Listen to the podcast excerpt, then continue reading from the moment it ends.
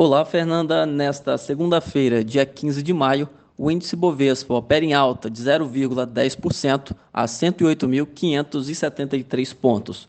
No mercado americano, Dow Jones opera em queda de 0,30% a 33.211 pontos.